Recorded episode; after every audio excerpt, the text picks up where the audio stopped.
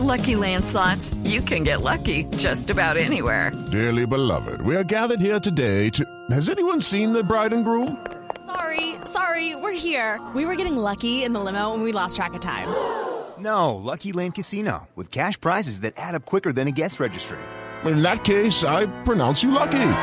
Play for free at LuckyLandSlots.com. Daily bonuses are waiting. No purchase necessary. Void where prohibited by law. 18 plus. Terms and conditions apply. See website for details. Saludamos al aspirante a la presidencia de la República por el Centro Democrático, Iván Duque, que estuvo el viernes en un foro en Nueva York con Gustavo Petro y Humberto de la Calle. Y allí de nuevo lanzó la posibilidad de que haya una corte única o una supercorte con salas especializadas, lo que ha desatado toda una polémica en el país siempre que se habla de este tipo de iniciativas. Doctor Iván Duque, buenos días.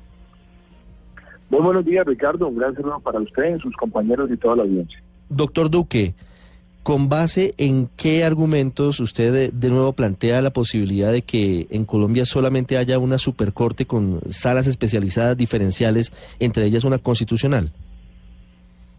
Bueno, primero que todo, Ricardo, yo vengo desde hace varios años hablando de una reforma a la justicia que tenga una reforma a la administración de justicia y a la administración judicial. Y hay que reconocer que esa es una propuesta que primero viene desde mucho tiempo atrás en discusión.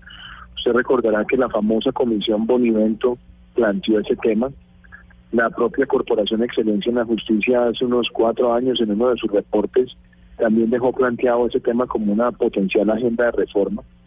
Y el Centro Democrático, en un proyecto del cual yo también fui coautor, en el mes de septiembre, octubre del año 2014, presentó también una, una propuesta de reforma constitucional donde se contemplaba esa posibilidad. Ahora, como lo dije yo en la Universidad de Colombia hace varios días, cualquier reforma que se quiera hacer de manera efectiva, la justicia necesita ser concertada con la justicia y se necesita buscar uno, unos mínimos de entendimiento. Ciertamente Colombia tiene un número muy alto de magistrados en las altas cortes, tiene un número muy alto de altas cortes comparado con otros países de América Latina, y sobre esa base lo que valdría la pena plantear es que esta discusión se pueda abrir de manera democrática, participativa, como lo dije además en el foro. Esa no es una propuesta que un presidente simplemente solo la pueda sacar adelante, ni siquiera una sola bancada, sino que requiere una gran discusión y la discusión tiene que estar orientada a una justicia más eficiente, mejor coordinada, que no esté sometida a constantes choques de trenes y que le permita a la ciudadanía tener cada vez mayor credibilidad en la administración de justicia. Por supuesto, usted sabrá que ha recibido críticas, algunos apoyos, también hay que decirlo, y posiciones neutras. Le hablo primero de las críticas, le hablo, por ejemplo, de Humberto de la Calle, su rival eh, de cara a la presidencia, quien dice que esa propuesta suya es regresar al pasado que esto es eh, regresar a la misma configuración del Estado que teníamos antes de la Constitución del 91 y que no es lo mejor para la justicia, que está demostrado. ¿Qué opina frente a esas posiciones, a esa, a esa propuesta, a esa situación? Ricardo, yo siempre tomo las, las críticas con mucha tranquilidad y pues de eso se trata. Cuando, cuando se está en una campaña presidencial y hay propuestas, hay gente que le gusta lo que uno dice, otra gente que no le gusta lo que uno dice, pero lo importante es plantear un debate mm. tranquilo, transparente, pensando en el futuro del país. Es que aquí lo que tenemos nosotros que mirar es una, es una medida integral, por eso yo planteé no solamente esa propuesta, sino dije primero, no hay mejor sistema judicial que el, que el, que asegure la mejor calidad de sus jueces. Necesitamos política de reclutamiento, que la rama vaya a las facultades de derecho, reclute los mejores, que tengamos unas buenas políticas de monitoreo, ascenso y evaluación, que tengamos un fortalecimiento de la primera y la segunda instancia, que tengamos el expediente electrónico, que hagamos un mejor barrido y un, y un mejor análisis del precedente judicial y en ese contexto también lo que tenemos es que mejorar la eficiencia de la rama, la digitalización, en fin.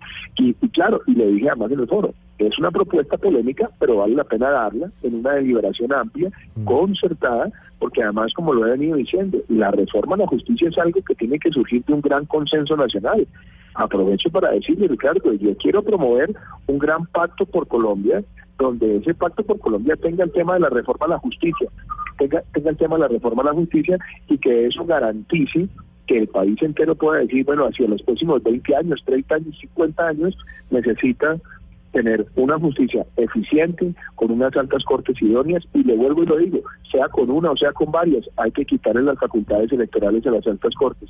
Entonces estoy listo para dar esa discusión. Doctor Duque, curiosamente Ramiro Bejarano, uno de los grandes opositores, el columnista Ramiro Bejarano, gran opositor del uribismo, y el propio expresidente Uribe coinciden en algo en la revocatoria a los actuales magistrados. En el último año han hecho propuestas en ese sentido. ¿Su propuesta incluye revocar a los actuales magistrados? Luis María, yo nunca he tocado ese tema, yo no, nunca me he referido puntualmente a ese tema.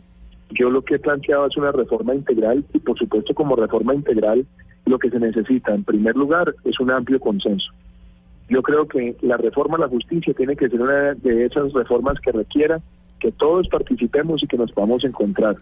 Yo lo dije en la Universidad de Colombia, yo quiero ser presidente de Colombia para que pensemos hacia el futuro y podamos tener acuerdos nacionales sobre los temas que van a incidir en nuestra calidad de vida y en nuestra calidad institucional. yo nunca me he metido a hablar de revocatorias de magistrados porque yo creo que esto es una cosa que tenemos que hacerla es pensando en la mejor combinación de instrumentos. Usted sabe perfectamente que en nuestro país hemos tenido un problema recurrente y ha sido el choque de trenes entre las altas cortes. Esos choques de trenes seguramente se resolverían si tuviéramos la posibilidad de una gran corte única, una corte que tuviera distintas salas, que pudiera tener una visión armónica de toda la interpretación, de los lineamientos jurisprudenciales, de la orientación a los jueces. Es decir, yo, yo no quiero entrar en un tema de revocatorio. Para mí, lo que hay que plantear en este momento es una discusión sobre cuál es la agenda que nos va a garantizar, primero, que la justicia sea más eficiente, sea más calificada, esté más próxima al ciudadano, tenga una administración transparente con expediente electrónico, busque el mejor talento, lo retenga y que las altas cortes no tengan facultades electorales. Pero, pero para precisar, doctor Duque, ¿usted eh, descarta definitivamente una revocatoria a los actuales magistrados? Yo no he hablado ni he planteado el tema de revocatoria, de María. Yo ese tema ni siquiera lo he, lo he incorporado a la propuesta mía. Pero no lo descarta tampoco, por lo que escucho. No, no, yo, yo soy muy claro. Yo no estoy promoviendo la revocatoria de los magistrados de las altas cortes. 759, sí, Paola. Sí, eh, doctor Iván Duque, de todas maneras, lo que usted está proponiendo suena muy parecido a cómo, a cómo funciona la Corte Suprema de los Estados Unidos. La diferencia es que esa Corte es vitalicia y tiene, por ejemplo, salas administrativas que son poderosísimas y además con gente muy preparada, con un sistema de selección que es eh, bastante metódico, con un escrutinio público en donde todo el mundo sabe exactamente cómo se selecciona a cada uno de los jueces, de los magistrados o a cada una de las personas que hacen parte de estas salas. ¿Cómo se lo imagina usted entonces en el país? ¿Tendría que cambiar, de hecho, el funcionamiento mismo de esa única corte y de entrada ponerlos a todos vitalicios? A ver, primero, eh, Paola, yo nunca he entrado a hacer una comparación lineal con el tema de la Corte Suprema de los Estados Unidos. Usted sabe perfectamente que el carácter vitalicio de la Corte de Estados Unidos viene desde los orígenes de la propia Constitución norteamericana de 1789, cuando, cuando ya fue ratificada por todos los estados. Y lo que se hizo fue mantener la, el, carácter vitalicio, porque en ese momento no había mucha mucha calidad de jueces donde escoger y lo que Estados Unidos decidió fue mantener ese, ese criterio a lo largo de su historia. Lo otro, Estados Unidos es un sistema federal y tiene un sistema de cortes federales también donde hay una estructura de derecho administrativo muy sólida y hay unas, lo que llaman ellos, unos circuitos de carácter nacional, donde principalmente lo que hay, ahí es una definición regional que ayuda a tener decisiones rápidas y certeras sobre los principales temas y lo que se ha dejado es la Corte Suprema, sobre todo para las grandes orientaciones jurisprudenciales, estrictamente y en su gran mayoría relacionados con derechos civiles, con derechos administrativos y con las facultades del Estado frente a las libertades individuales. Yo creo que nosotros en Colombia lo que tenemos que primero analizar es, tenemos muchas altas cortes, sin lugar a dudas. Tenemos muchos magistrados en las altas cortes, sin lugar a dudas. ¿Cuáles son las estructuras que muchos han propuesto? Usted se da cuenta cuando el debate se ha abierto en el país, hay quienes han dicho, hombre, de pronto tengamos cinco grandes tribunales regionales y dejemos la gran corte o la gran supercorte como, como una corte de unificación jurisprudencial, principalmente en lo constitucional y en los principales criterios de derecho administrativo y en los principales lineamientos de orientación que debería tener la Corte Suprema. Eso ha sido discutido mucho tiempo en Colombia. Yo recuerdo que en la Comisión Bonivento eso se planteó, inclusive la Corporación de Excelencia en la Justicia ha planteado también de pronto esa estructura con algunas instancias descentralizadas. Yo lo que digo es, esa es una discusión abierta que debe tener tres objetivos. Primero, una justicia que logre eliminar los choques de trenes que usted sabe que han sido muy, muy difíciles de manejar en el país. Dos, que tengamos un gran criterio de unificación jurisprudencial y de instrumentos de orientación para la toma de decisiones, fortalecer las primeras y las segundas instancias y eventualmente tener también unas instancias descentralizadas que ayuden a mejorar la capacidad de respuesta de la justicia integralmente. Doctor Duque, ¿qué lugar tendría la Justicia Especial para la Paz en este esquema que usted está planteando? ¿Dependería de, la, de esta gran corte o seguiría con su independencia? Pues mire, yo, yo siempre he creído lo siguiente, Luis María, yo, yo mis críticas a la Justicia Especial para la Paz no son de ahora, vienen de tiempo atrás. Yo hubiera preferido una, una sala de carácter transicional en la Corte Suprema de Justicia, siempre lo dije. Hubiera facilitado mucho más todo el proceso y hubiera facilitado, primero desde el punto de vista administrativo, desde el punto de vista de, valoración de la justicia, de las sentencias previas, de como usted sabe, muchas personas que han tenido condenas por delitos graves, me parece que hubiera podido limitarse eh, estrictamente a los a los máximos responsables de crímenes de lesa humanidad y a mí me parece que tal como está concebida hoy la Justicia Especial para la Paz tiene enormes fallos. Primero, en la definición de su temporalidad. Segundo, me parece que eh, en los en los criterios que, que se han planteado, donde decir toda la verdad no significa aceptar responsabilidades y decir toda la verdad significa que no haya cárcel, me parece que puede constituir graves elementos de impunidad que a todas luces son violatorios de los compromisos que Colombia tiene con la Corte Penal Internacional, particularmente con el Estatuto de Roma, donde se exige la proporcionalidad de la pena frente a la gravedad del delito. Y creo adicionalmente que Colombia lo que ha debido desde hace mucho tiempo tener es una verdadera justicia penal militar, no indulgente, pero una justicia penal militar que tenga la capacidad de, conocer en detalle las circunstancias de modo, tiempo y acción operacional de la fuerza pública, diferenciando quien está por fuera de la ley y quienes realmente están amparados en la defensa de la vida honra y de los colombianos. Y también he dicho que quienes hayan deshonrado el uniforme y hayan obrado, obviamente en condiciones de abierta ilegalidad, pues deben tener un tratamiento ejemplarizante por parte de la justicia sin ningún tipo de daño o canonía. Sobre la Justicia Especial de Paz, ¿usted plantearía cambiarla, acabarla o incluirla en el sistema y la estructura de las altas cortes actual? ¿Cuál es su propuesta si es presidente?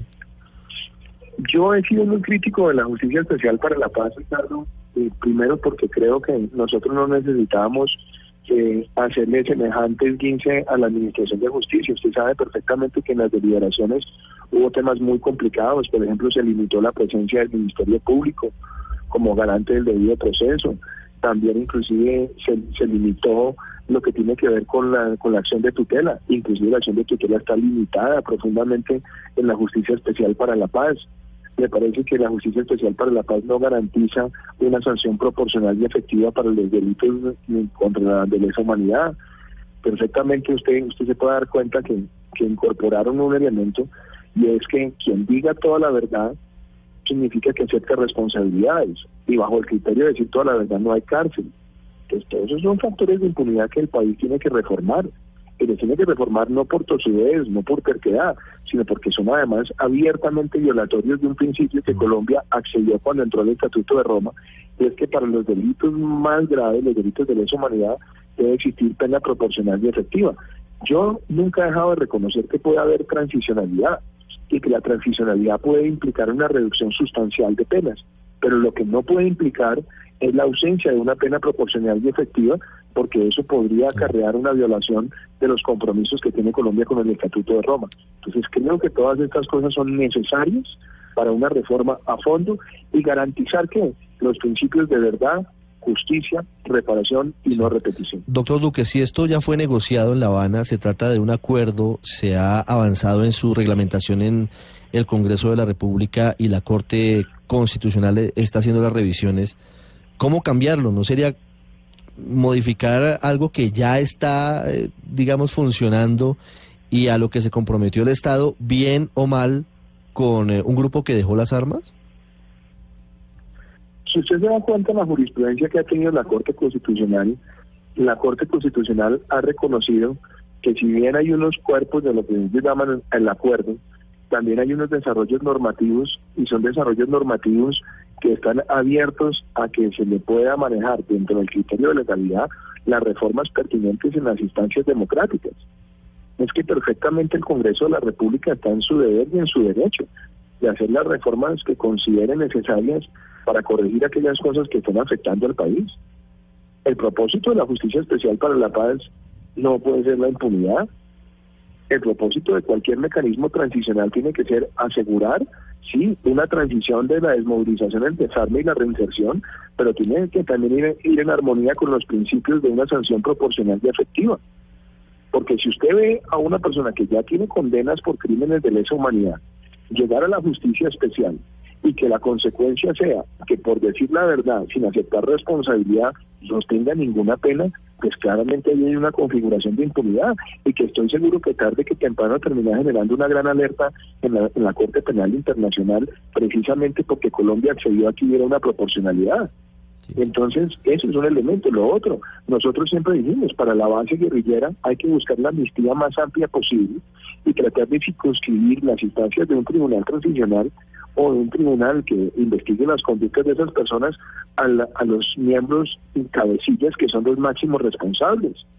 Inclusive yo he dicho con mucha claridad, quienes han estado en las fuerzas militares ya han deshonrado el uniforme, ya han cometido actos criminales, estos actos criminales deben tener sanciones proporcionales, efectivas, y deben tener sanciones ejemplarizantes porque bajo ninguna circunstancia quien porta el uniforme puede estar amparado para cometer atrocidades.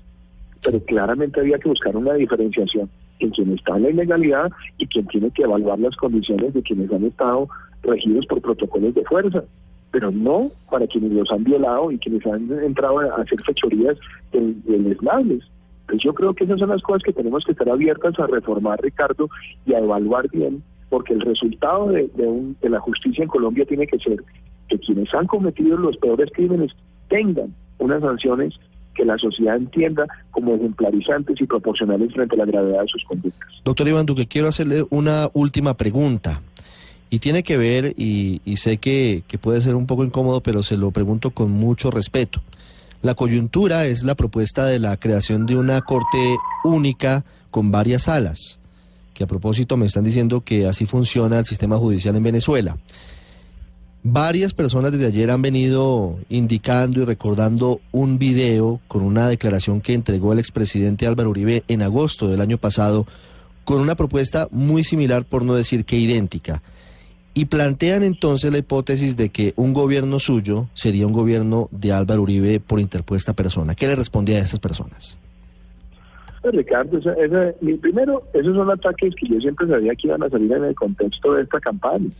Cualquier persona que me quiera atacar siempre dice eso. Yo le he demostrado al país, primero, cuál es mi trabajo y el rigor de mi trabajo, y además le voy a decir una cosa, esa propuesta no es del año pasado, esa propuesta fue, una que presentamos como un acto legislativo. Yo fui coautor de, de, esa propuesta como miembro de la bancada. ¿Quién lideró en su momento esa propuesta? La senadora Paloma Valencia. Y no fue una propuesta hechiza, sacada de un sombrero. Fue una propuesta estudiada donde además participaron con dando sus opiniones juristas de la calidad del doctor Juan Manuel Charri. Y se analizaron además las propuestas de la Comisión Bonivento y se analizaron además algunas de las opiniones que venía ventilando la Corporación Excelencia en la Justicia. Si esto no es una propuesta que hubiera salido el sombrero, y además si usted mira el audio de lo que fue mi intervención, yo dije, esto es una propuesta que yo sé que tiene unos, unos elementos polémicos, pero que vale la pena poner sobre la mesa bajo el entendido que la gran reforma de la justicia tiene que ser de gran consenso nacional. Y lo dije además en la intervención, yo quiero ser presidente de Colombia para promover grandes acuerdos nacionales. Y uno de los grandes acuerdos nacionales tiene que ser sobre la reforma a la justicia, Ricardo. Es un país que tiene alta impunidad, que tiene una alta mora judicial, que tiene problemas de congestión, de falta de digitalización, de falta de reclutamiento de talento, de promoción, retención y premiación de quienes están obrando con excelencia al interior de la rama. Y por eso hemos presentado una propuesta, primero, incluyente, participativa y que está atada a mejorar la eficiencia de la justicia próxima al ciudadano y al mismo tiempo corregir las fallas que hay en el sistema de altas cortes. Para nadie es una mentira que en Colombia ha habido choques de trenes y choques de trenes que han generado mucha inestabilidad institucional. Para nadie es una mentira que hay muchas cortes y muchos magistrados. Entonces, plantear esto no es para yo imponer mi criterio sobre nadie. Plantear esto es para que discutamos cuál debe ser la reforma que Colombia necesita. Y por eso quiero ser presidente del país. A mí me dicen, usted no debe plantear esas cosas en campaña para nada. Es que las campañas son para hablar las cosas con sinceridad y con transparencia. ¿Acaso yo estoy imponiéndole mi voluntad a alguien? No, lo que estoy diciendo es, vea, esta es una propuesta, no es solamente mía, viene de tiempo atrás, ha pasado por, por el debate de grandes juristas, abrámosla. Y si el doctor de la calle o el doctor Petro o el doctor Fajardo tienen otras, que las planteen y las debatimos, porque lo importante es que Colombia empiece a encontrar el camino de un gran consenso sobre la reforma a la justicia que Colombia lo necesita por su calidad institucional y por la calidad de su democracia. Usted es un hombre muy diplomático, doctor Duque. Me respondió la primera parte de la pregunta, pero no la segunda, y permítame insistirle. En su gobierno, ¿qué papel jugaría Álvaro Uribe? Ricardo, mire, esa pregunta usted no me la ha hecho una, ni dos, ni tres, me, la ha hecho varias veces y me la hacen muchos periodistas y la contesto igual, con mucha tranquilidad y con mucha transparencia. Yo quiero ser presidente de la República, quiero liderar un gobierno que una a los colombianos y que lleve al país a pensar hacia el futuro. ¿Qué he pensado yo frente al papel que debe tener el expresidente Álvaro Uribe? Él es senador de la República, acaba de ser reelegido, es el líder de, la bancada del Centro Democrático y espero que sea el líder de la bancada de gobierno. ¿Para qué? Para que trabajemos de la mano, primero yo en el, en el gobierno y él en el Congreso ayudándonos a sacar la agenda de reformas que presentemos en el país. Y además, si usted se da cuenta cuál ha sido la participación del Centro Democrático en muchas deliberaciones, Ricardo, nosotros no hemos sido una oposición hirsuta y reflexiva. Nosotros hemos apoyado iniciativas del gobierno muchas veces y de otros partidos muchas veces cuando consideramos que le sirven al país y mm. hemos presentado además modificaciones. Esa propuesta de la Corte Única, si usted se da cuenta, cuando, cuando el proyecto nuestro no lo dejaron prosperar en la Comisión Primera porque tenían las mayorías de la Unidad Nacional y después se abrió el debate sobre el equilibrio de poderes, ahí también nosotros presentamos muchas de esas iniciativas. Entonces nosotros estamos listos a una deliberación de ideas, de propuestas y pensando hacia el futuro del país. Y yo quiero que el expresidente Uribe desde el Congreso, por supuesto, con su liderazgo contribuya desde la bancada del gobierno a que saquemos adelante una gran agenda en el país y que también se puedan construir consensos desde el Congreso pensando en el futuro del país. ¿Cómo manejaría Iván Duque si es presidente una divergencia de criterios con el expresidente Uribe? Si el expresidente Uribe eventualmente, como usted lo ha propuesto, es eh, elegido el presidente del Congreso, del Senado, el próximo 20 de julio, y le plantea una posición frente a un tema en la que usted está en desacuerdo, ¿qué haría? Ricardo, mire, lo, bonito de la democracia y lo bonito de participar en un partido deliberativo es que nosotros hemos tenido discrepancias, muchas coincidencias y quizás sean más las coincidencias entre las discrepancias, pero cuando las hemos tenido hemos tenido una aproximación y es, uno, cuáles son los argumentos de allá y de acá. Y sobre la base de los argumentos, primero, si somos capaces de encontrar soluciones para que la bancada unifique posturas. Y si no, hemos tenido muchos casos donde en algunas votaciones yo he mantenido mi, posición, yo la he mantenido la de él y el resto de la bancada. Es que no son solamente yo, la senadora María del Rosario Guerra, la senadora Paloma Valencia, el senador Ernesto Macías, el senador Fernando Nicolás Araújo, el senador Alfredo Ramos, la senadora Paola Olquín. Muchos de nosotros hemos tenido posturas divergentes con el resto de la bancada, inclusive algunas con el presidente Uribe, y cuando hemos tenido que marcar ya diferencias insalvables, pues hemos mantenido nuestra diferenciación en la votación. Es que eso no es un tema que ahora, porque estamos en la coyuntura, no yo creo que las diferencias siempre se pueden ventilar. Yo voy a tener diferencias con muchas personas seguramente, pero mi mayor interés es poder llevar este país a grandes consensos sobre la, agenda nacional para los próximos 20 y 30 años.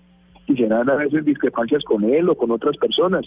Lo importante es que en medio de la discrepancia tengamos siempre la capacidad de escuchar y encontrar soluciones, que es lo que el país demanda. 817. Doctor Iván Duque, muchas gracias por estos minutos en Mañanas Blue. A usted, Ricardo, muchísimas gracias. Buen día. Ya regresamos.